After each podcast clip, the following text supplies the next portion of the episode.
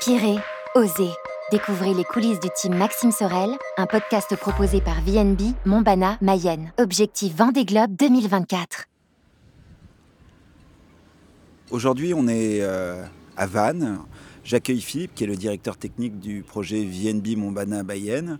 Et euh, aujourd'hui, euh, on va apprendre avec lui son métier et en quoi consiste ce projet et comment ils l'ont pensé. Bonjour Philippe. Bonjour. Ton boulot, c'est donc d'être directeur technique. C'est quoi un directeur technique euh, pour que les gens comprennent? C'est quoi le périmètre d'un directeur technique? Dans les courses à la voile, le support, le bateau, le voilier, l'IMOCA, euh, en l'occurrence pour nous, euh, c'est le support principal. Et c'est un objet qui est assez complexe. Et donc le métier de directeur technique, c'est un peu d'organiser le travail autour de la complexité de cet objet pour le livrer en temps et en heure euh, au skipper pour le départ des courses d'une part, mais aussi sur les phases intermédiaires euh, d'entraînement, de développement euh, technique. Tu es juste sur le, boulot purement technique où on a as un périmètre un peu plus large d'organisationnel, de, entre guillemets, de management du reste de l'équipe? Alors ce qu'il faut voir, c'est que ces bateaux-là, c'est s'il y a des outils, des machines pour aider à la construction, à la mise en place, c'est avant tout euh, l'être humain qui fait tout. C'est que des opérations manuelles euh, ou, intellectuelles, mais c'est la, base, c'est l'être humain. Et donc, euh, c'est une équipe de personnes qui va tourner autour du, projet et euh, avec différents corps de, métier, différents savoirs, différents talents. Et donc, c'est organiser le, travail de, de, toute cette personne, donner une chronologie. Alors, sur des phases de construction, ça va être un peu comme une construction de maison, à quel moment intervient le maçon, après à quel moment intervient l'électricien, à quel moment intervient le plombier. Voilà, on a, on a aussi ces corps de métier, pas le maçon, mais on a des gens qui s'occupent de l'électricité, euh, de l'électronique, qui peut se rapprocher de certaines formes de domotique dans une maison. On a de la plomberie effectivement à bord parce qu'on a des ballasts, des, réseaux. Euh, on a après tous les systèmes d'accastillage, de, de winch, d'hydraulique. Et donc on a des, gens qui font de la mécanique. On a aussi des gens qui font du composite donc de la mise en œuvre de résine et de, et de tissus de, carbone, plus les voiliers, les gréeurs. On est dans un cadre un peu particulier puisque euh, vous construisez un bateau. Euh, c'est quoi les grandes phases de construction d'un bateau? Comment ça se passe en fait? Alors on est chez euh, Multiplast qui façonne la coque et le pont qui sont les deux grandes, plus grandes pièces du bateau en composite. Donc on appelle composite quand il y a plusieurs matériaux, résine, carbone. Et là en l'occurrence, euh, certaines parties sont en sandwich, donc on rajoute une, âme qui est un nid d'abeille ou de la mousse. Ça c'est une première opération. Après, le bateau il est structuré un peu comme un avion est structuré, comme une voiture un peu structurée aussi. Euh, et donc on a des, cloisons, des renforts euh, qui vont de l'avant à l'arrière du bateau, dans le fond de coque, sur le pont. Et toute cette phase-là, ça fait chez Concept, qui est le maître d'œuvre du, bateau aujourd'hui. Euh, donc toutes ces structures vont être collées dans, dans une de demi-coquilles, que ce soit la coque ou le pont. Et après, cet ensemble coque-pont est assemblé. Et vient ensuite euh, la phase d'équipement du bateau sur la partie euh, accastillage et sur la partie électricité. Alors pour qu'on comprenne bien, en fait, euh, la, coque et le pont, c'est des, des, solides, c'est-à-dire c'est une seule pièce, c'est ça? Enfin, chaque, chacun est une pièce. C'est des pièces qui font quelle taille en fait?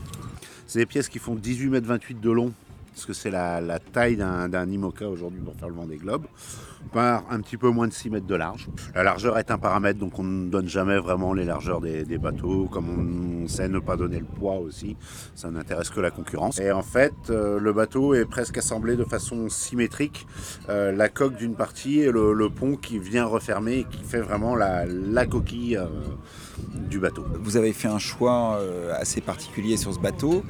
vous avez fait ce qu'on appelle un sister ship. Est-ce que tu peux nous expliquer ce que c'est qu'un sister ship? Euh, Les bateaux sont faits dans, un moule. Euh, qui n'a pas la forme d'un moule à gâteau, mais euh, ça fonctionne un peu de la même façon.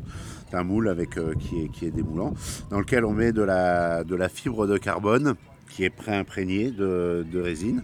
Cette fibre, elle se présente sous forme de, de rouleau. Hein. C'est comme de la tapisserie, du papier peint. Et en fait, on vient appliquer ce carbone dans le, moule. Et euh, c'est par cuisson à 100 degrés euh, qu'on obtient une, pièce finie en, forme et qu'on vient ensuite extraire de, ce moule. Et donc un sister ship, c'est donc qu'on a réutilisé un moule pour construire euh, VNB euh, Mayenne. D'accord. C'est le sister ship de qui en fait? Alors, c'est le sister ship d'Apivia, qui est le bateau qui a terminé le premier du Vendée Globe en temps réel. L'intérêt de faire un sister ship, c'est quoi en fait? Plutôt que de partir d'une feuille blanche alors il y a un intérêt qui est très clair et qui est compréhensible de tout le monde et qui est dans l'air du temps et qui nous satisfait à tous, euh, que ce soit moi, Maxime, l'équipe, euh, les partenaires. C'est une, philosophie quelque part, c'est euh, que bah, la construction d'un moule, c'est un impact écologique qui n'est pas neutre. Et déjà, on rentre dans une dynamique avec ce choix-là de, voilà, de faire de la compétition, d'avoir un bateau neuf, de se donner les moyens d'un engagement profond, mais en faisant euh, un geste et qui est aujourd'hui un geste qui n'est pas neutre. Et au-delà de ça, j'imagine aussi, euh, là, euh, il y a des coûts aussi qui sont afférents à ça, des coûts de recherche et de développement. Alors forcément, comme les études ont déjà été effectuées, les moules sont déjà existants, donc ça a forcément un impact sur le coût. Et ça aussi un, intérêt, c'est qu'il hum, y a une valeur dans le, dans le monde en général et dans le sport en particulier, c'est que le temps est incompressible et on manque toujours de temps. Et on gagne du temps à faire ça et à avoir un bateau qui a déjà été, je dirais, j'utilise ce terme, je ne sais pas s'il est très bon, mais débugué. C'est-à-dire qu'un bateau à son neuvage, un bateau de course, il y a quand même plein d'imperfections à corriger, à faire évoluer, des petites malfaçons, des choses qui ont été mal pensées ou des, ou des, ou des calculs qui sont pas justes avec des, certaines pièces qui, cassent ou qui donnent des signes de faiblesse euh, ou dont on n'est pas sûr. On évite cette, euh, cette partie-là, là, qui est extrêmement laborieuse, chronophage, et donc c'est vraiment une lutte contre euh, un de nos ennemis, temps. Euh, du coup, euh, l'avantage aussi, si je comprends bien, pour reformuler les choses, c'est que en refaisant un bateau à partir du moule d'Apivia, on, on sait déjà ce que Apivia a pu vivre, on a un retour d'expérience sur ce bateau et donc on a une, meilleure, une meilleure appréhension et surtout on sait ce qu'il faut corriger dessus. Exactement. On connaît les, performances du bateau, elles ont été vues, mesurées, il y a énormément d'acquisition de, données. Euh, ça fait partie d'un partage qu'on a avec Merconcept sur le, euh, et Charlie Dalin sur l'exploitation sur du bateau. Et on, a, on profite de ces données et du coup à nous d'organiser, euh, je, dirais, un, plan de bataille pour optimiser le bateau, et aller dans la recherche et développement qui fera que ce bateau-là euh, va aboutir. Euh, un bateau comme ça, ça a une durée de vie qui est assez longue. Et euh, si l'évolution dans le temps est faite de façon cohérente et intelligente, ce qu'on va faire avec Guillaume Verdier, on, est, on a des liens très étroits avec Guillaume Verdier pour faire évoluer le bateau et avoir un Apivia V2 quelque part. Alors Guillaume Verdier, euh, pour que tout le monde comprenne bien, Guillaume Verdier c'est l'architecte du bateau. C'est lui qui a dessiné et qui a fait les plans du bateau. Et euh, c'est de ces plans-là que sont nés le moule, le moule La Pivia. Euh, ça ressemble à quoi une journée type de Philippe? Il n'y a pas vraiment de journée type puisqu'il y a plusieurs métiers dans, ce métier-là. D'abord parce qu'il y, y, a des séquences. En ce moment, on est en construction de bateau. Euh, au mois de mai prochain, on va mettre le bateau à l'eau. On sera dans les premiers essais techniques. On passera dans une seconde phase dans le courant de l'été à attaquer le, sportif avec le bateau. Et puis après, on arrive sur les épreuves de course. Aujourd'hui, notre euh, mon travail, c'est de préparer l'équipe à venir qui va s'occuper de ce bateau, puisque ça, on va être une équipe de, de cinq personnes. On a un, esprit, on a un esprit d'entreprise qui, avec Max, qui par sa personnalité, la mienne, euh, la relation avec les sponsors et l'esprit des sponsors, euh, on a euh, voilà, on a quelque chose et on a très bien fonctionné comme ça. Là, l'équipe va grandir qu'on arrive à conserver cet esprit. Donc le, recrutement, c'est quelque chose de, compliqué. Euh, alors, c'est bien, bien ce que je disais tout à l'heure, c'est-à-dire que tu, là, tu nous parles de recrutement. Euh, quand on entend directeur technique, on se dit bah ce monsieur ne s'occupe euh, que de la technique euh, sur le bateau et en fait non, c'est bien ce que tu disais, derrière il y a de l'humain, donc il faut trouver les bonnes personnes qui demain vont vous aider à naviguer et vont vous aider à optimiser le bateau. Exactement. Tu parles de cet esprit d'équipe et donc de cette relation étroite que tu as avec Max. Comment, comment ça se passe une, une, relation entre un directeur technique et un skipper. Sur quoi vous échangez et, euh, je dirais pas qui a le dernier mot, mais en fait qui tranche? Parce que Max a un très bon niveau, on sait, euh, il est ingénieur, mais tout de même, toi, tu as une expérience aussi euh, en tant que directeur technique, puisque tu es directeur technique depuis quinzaine d'années. Une quinzaine d'années. et, et, du coup, qui tranche comment, comment se passent les discussions et comment, comment vous collaborez ensemble? Alors c'est là où c'est riche, c'est qu'on a deux profils différents, on n'a pas tout à fait le même âge, on a des expériences euh, différentes et euh, lui a énormément d'occupations. Euh, ses occupations de, de, sportif, de préparation physique, mentale, de tout ce qui est nutrition. voilà, il a les occupations de communicant, il a ses occupations de chef d'entreprise, de, la relation avec les, sponsors. Et moi, j'ai le, le, terrain, la relation directe avec le chantier, les architectes, euh, enfin tous les acteurs, les voiliers, j'en oublie forcément. Mais euh, j'ai cette relation-là. Donc en fait, on, je prépare je prépare un peu les, bases, les échanges. On a défini un calendrier ensemble sur les, actions qu'on doit mener. Et à partir de là, euh, moi, je, prépare les sujets avec différentes options, différentes solutions. Et on en discute. Et avec Maxime, c'est très facile parce que c'est très simple. Qu'il est brillant, il comprend vite. Euh, mais au-delà de ça, il est super intéressé, super investi. Et euh, il sait aussi sortir du cadre et sortir du cadre de, façon intelligente, euh, m'amener dans une direction que j'aurais pas vue ou qu'on exploite mal par, un, petit peu par, par habitude. Euh, et donc on, on discute, on échange, on est le plus souvent d'accord. Euh, ça arrive qu'on ne soit pas tout à fait d'accord ou qu'on ne partage pas le même truc. Chacun argumente un petit peu de, son côté. Euh, l'arbitrage, forcément, c'est lui qui a le, dernier mot. Mais euh, il sait que d'avoir le dernier mot, si moi je ne suis pas satisfait ou convaincu de l'orientation, c'est que quelque part, ou lui ou moi passons à côté de quelque chose et que le, c'est pas le bon fonctionnement. Donc le bon fonctionnement, c'est quand même de bien s'entendre, d'être au final, quoi qu'il arrive, d'accord sur les solutions et que les solutions conviennent à tout le monde pour que tout le monde soit à l'aise avec ces solutions-là. J'ai compris moi que aujourd'hui vous preniez et vous faisiez des choix, euh, que ce soit euh, sur des modifications de coque, euh, des modifications de placement de certains objets dans le bateau ou même des choix de voile qui seraient déterminants pour le Vendée Globe dans 4 ans et même pour les courses à venir. Donc comment tout ça on l'appréhende en fait? Alors il y, a, il y, a, plusieurs façons, il y a plusieurs volets, il y a des façons différentes de travailler, euh, il y a des, façons très scientifiques et très carrées, vraiment appuyées sur des chiffres, des études, il y a des, des méthodes un peu plus empiriques.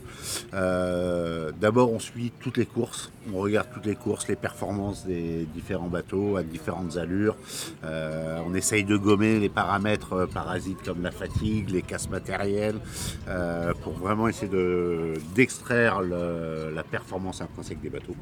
On s'appuie sur l'expertise de l'architecte. Alors quand je dis l'architecte, c'est une équipe d'architectes dans laquelle il y a des hydrodynamiciens, des calculateurs en structure, des gens qui font de l'aéro. Euh, c'est compliqué, c'est une équipe. Hein. On dit Guillaume Verdier, mais c'est Guillaume Verdier et son équipe. On regarde un peu, euh, quand on a l'occasion de pouvoir assister à des entraînements, le comportement des bateaux. On peut aussi, par euh, certaines images ou films qu'on va retrouver sur certains bateaux, en déduire certaines choses.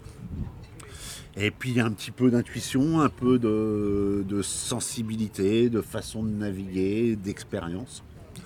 donc voilà, c'est un, c'est un mix de tout ça et il y a aussi de l'analyse de données puisque Merconcept nous accompagne, nous aide, nous donne aussi des, données. Donc là, il y a des, des, mesures réelles qui ont été faites sur le bateau. Euh, donc ça, c'est une approche euh, très scientifique, très carrée. Euh, mais côté de ça, quand on analyse ces choses-là, on regarde avec Max et on se dit, bah ouais, mais en fait, moi, je pense que si le bateau il est un petit peu plus sur l'arrière, un petit peu plus sur l'avant, qu'est-ce qu'on va pouvoir faire pour modifier son comportement on, arrive. C'est toujours, euh, c'est, jamais facile, hein, c'est faire des, faire des choix, c'est prendre des décisions. Euh, mais c'est, très très riche. Alors justement, en fait, euh, ce qu'il y a d'assez marrant, si tu veux, c'est que quand, tu, quand on découvre ce milieu de la voile, on se rend compte à quel point c'est hautement technique. Euh, technologique. On est, c'est des Formule 1 des mers, hein, les IMOCA. Mais en fait, ça finit toujours par un mec seul en mer qui répare avec euh, une ponceuse euh, son, pont, ce qui est arrivé à Max. Et en fait, c'est ça qui est assez fou, c'est-à-dire qu'on est en train de parler d'un niveau technique de dingue, et puis en même temps, on garde, on garde dans la voile cet aspect, je dirais pas de bricolage, mais quasiment en fait. Si on prend le vainqueur du Vendée Globe, par exemple, il y a deux vainqueurs. Il y a le bateau et il y a le marin. Et à la fois, c'est deux choses différentes, et à la fois, c'est un couple. Et à la fois, les deux sont même plus qu'un couple puisqu'ils sont vraiment liés. Euh, donc il y a la machine d'une part, on fait des machines de course, donc qui sont... Euh, il n'y a, rien d'écrit sur le parcours, sur les conditions rencontrées, sur certaines manœuvres qui vont se passer plus ou moins bien.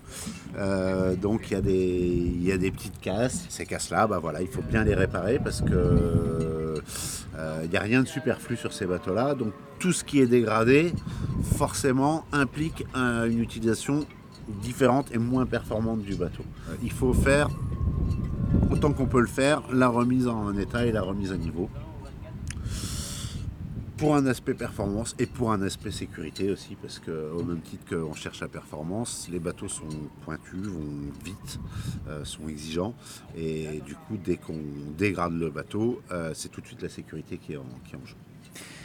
Alors, on le voit, c'est euh, construction, technologie, électronique, électricité, hydraulique, aérodynamisme et tout ça.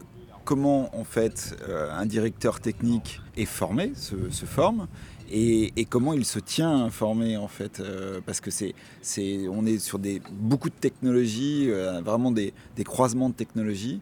Euh, comment, euh, comment tu fais pour. Euh, enfin, quelle a été ta formation et, comment tu fais pour te tenir à jour? Il n'y a pas de formation réelle aujourd'hui de directeur technique. les gens qui intègrent aujourd'hui ce métier-là ont tous un cursus d'ingénieur à l'époque où j'ai commencé euh, et commencé à naviguer comme équipier, euh, j'ai fait beaucoup de, courses, de records à la voile avant, euh, il n'y avait pas de, formation spécifique.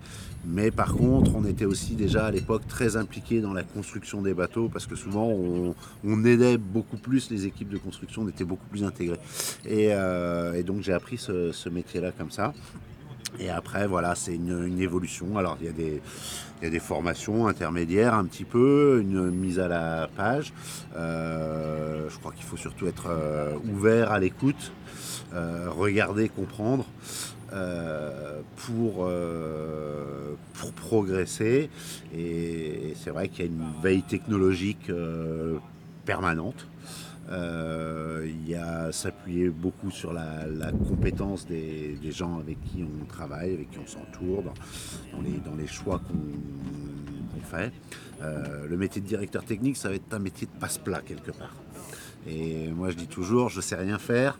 Par contre, je dois être capable de discuter avec tout le monde, de comprendre tout le monde et d'apporter aux, gens le, cahier des charges qu'on définit. Est-ce qu'il faut, être, euh, est qu'il faut être obligatoirement marin pour être directeur technique? C'est mon cas, alors je dirais oui. Après, il y a peut-être d'autres façons d'aborder ce, métier.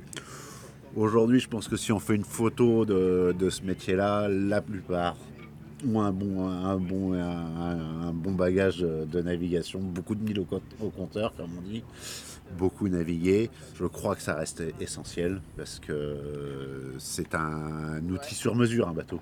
Et euh, en fait, d'avoir navigué, oui, ça, ça aide beaucoup euh, pour euh, la définition, le cahier des charges et obtenir vraiment un produit fini correct. Que devient le directeur technique quand le skipper est en course? Qu'est-ce qu'il fait? On n'a pas le droit de porter assistance au bateau, mais par contre on a le droit d'échanger avec le, le skipper et de lui donner certaines indications euh, juste techniques et pour réparer. Il n'y a aucune assistance météo, il n'y a aucune assistance sur le, sportif. Par contre, sur la, technique euh, bateau, étant donné la complexité des bateaux, on peut euh, l'aiguiller.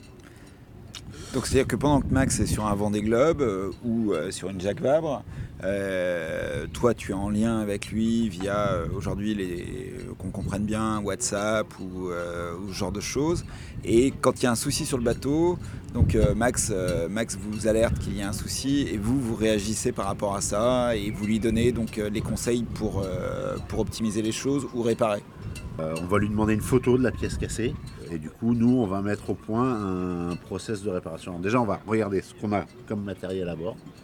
Et du coup, on va mettre au point euh, un process de, réparation. Quand c'est plus grave, euh, comme le, sur le Vendée Globe où il y a une fissure dans le pont, euh, là je me suis rendu chez les architectes du bateau tout de suite. On a ouvert les plans, regardez, on a demandé à Max différentes photos lui a demandé de, poncer la peinture pour voir l'étendue du, dégât. Euh, et de là, on a élaboré un, process de, réparation vraiment séquencé. Et, euh, et, avec ça, et avec le matériel qu'il a à bord, il a pu réparer. C'est assez marrant parce qu'en fait, sur une phase de construction et sur une phase de réglage d'un bateau, tu as vraiment les mains dans le cambouis, entre guillemets. Euh, tu es là physiquement. Euh, sur cette troisième phase où tu n'es là qu'à distance, est-ce qu'il y a de la frustration euh, Tu vois, se dire je serai là, je pourrais le réparer le truc. Ça peut arriver. Ça peut arriver de se dire c'est pourtant simple et ça serait fait en deux minutes. Après, il faut accepter que en parallèle d'une réparation qui va être demandée, euh, il faut continuer à faire avancer le bateau, il faut continuer à faire de la météo, il faut continuer à s'alimenter, il faut continuer à produire de l'eau. Euh, c'est un navire usine, un navire de Vendée Globe. Ça produit son eau, ça produit son énergie. Euh, c'est un endroit de repos, c'est un endroit de de, travail intellectuel, c'est un endroit de travail physique, c'est un endroit qui, bouge tout le temps, euh, c'est un objet technique qui est sollicité, qui travaille, qui vieillit, qui s'use, peut être sujet à des casses. Et donc, il euh, faut bien comprendre que quand on demande une réparation ou un truc, euh, il y a d'autres priorités à bord. On, le prend en compte hein, dans ce qu'on fait, dans ce qu'on propose, mais euh, on n'a pas forcément toutes les données, l'état de fatigue exact du skipper. donc, il faut intégrer toutes ces données-là. Dernière chose, c'est c'est quoi tes attentes euh, sur ce nouveau projet en fait? Parce que tu dois en avoir forcément, tu es très impliqué sur le projet. Qu'est-ce que qu'est-ce que tu en que en attends? Et je parle pas forcément que de performance, mais tu en attends quoi en fait? Que tous les acteurs se fassent plaisir. Que tout le monde soit à l'aise. Euh, heureux de, faire ce qu'il fait, heureux de la contribution qu'il va, va apporter. Euh, de façon à ce que bah, nos partenaires euh, VNB, Montbana, euh, la Mayenne, les Mayennais, euh, que tout le monde soit, fier que ce projet soit, soit porté. Et ça, ça passe par... Bah, ça, amènera que Max, au moment des courses, sera détendu, heureux d'avoir porté ce projet, heureux de s'y investir autant, et euh, inévitablement du, résultat. Euh, techniquement, si tout le monde est heureux, ça met de la conscience au travail, ça, chacun donne son maximum et, euh, on aura quelque chose de beau. Moi, c'est ça qui m'intéresse. on peut dire avoir le plus beau bateau, le plus rapide, le machin. oui, mais ça, ça se fait pas tout seul. Pour ça, il faut les gens et c'est les gens la base la base, le fonctionnement, c'est les gens, la façon dont ils vont s'entendre, la, façon dont ils vont travailler ensemble. Et voilà, donc moi, si je veux quelque chose, c'est que vraiment tout le monde soit heureux, à l'aise. Philippe, je te remercie du temps que tu nous as accordé. On va te, on va te laisser parce que je crois que tu vas aller euh, surveiller la pose de l'âme du bateau. Surveiller n'est pas le, terme, c'est je vais aller voir, euh, comprendre, sais, m'assurer que tout se, tout se passe bien. Voilà je, voilà, je participe, je fais des visites régulières, ce qui me permet de comprendre aussi et d'avoir la, la mémoire du bateau. Merci. Merci.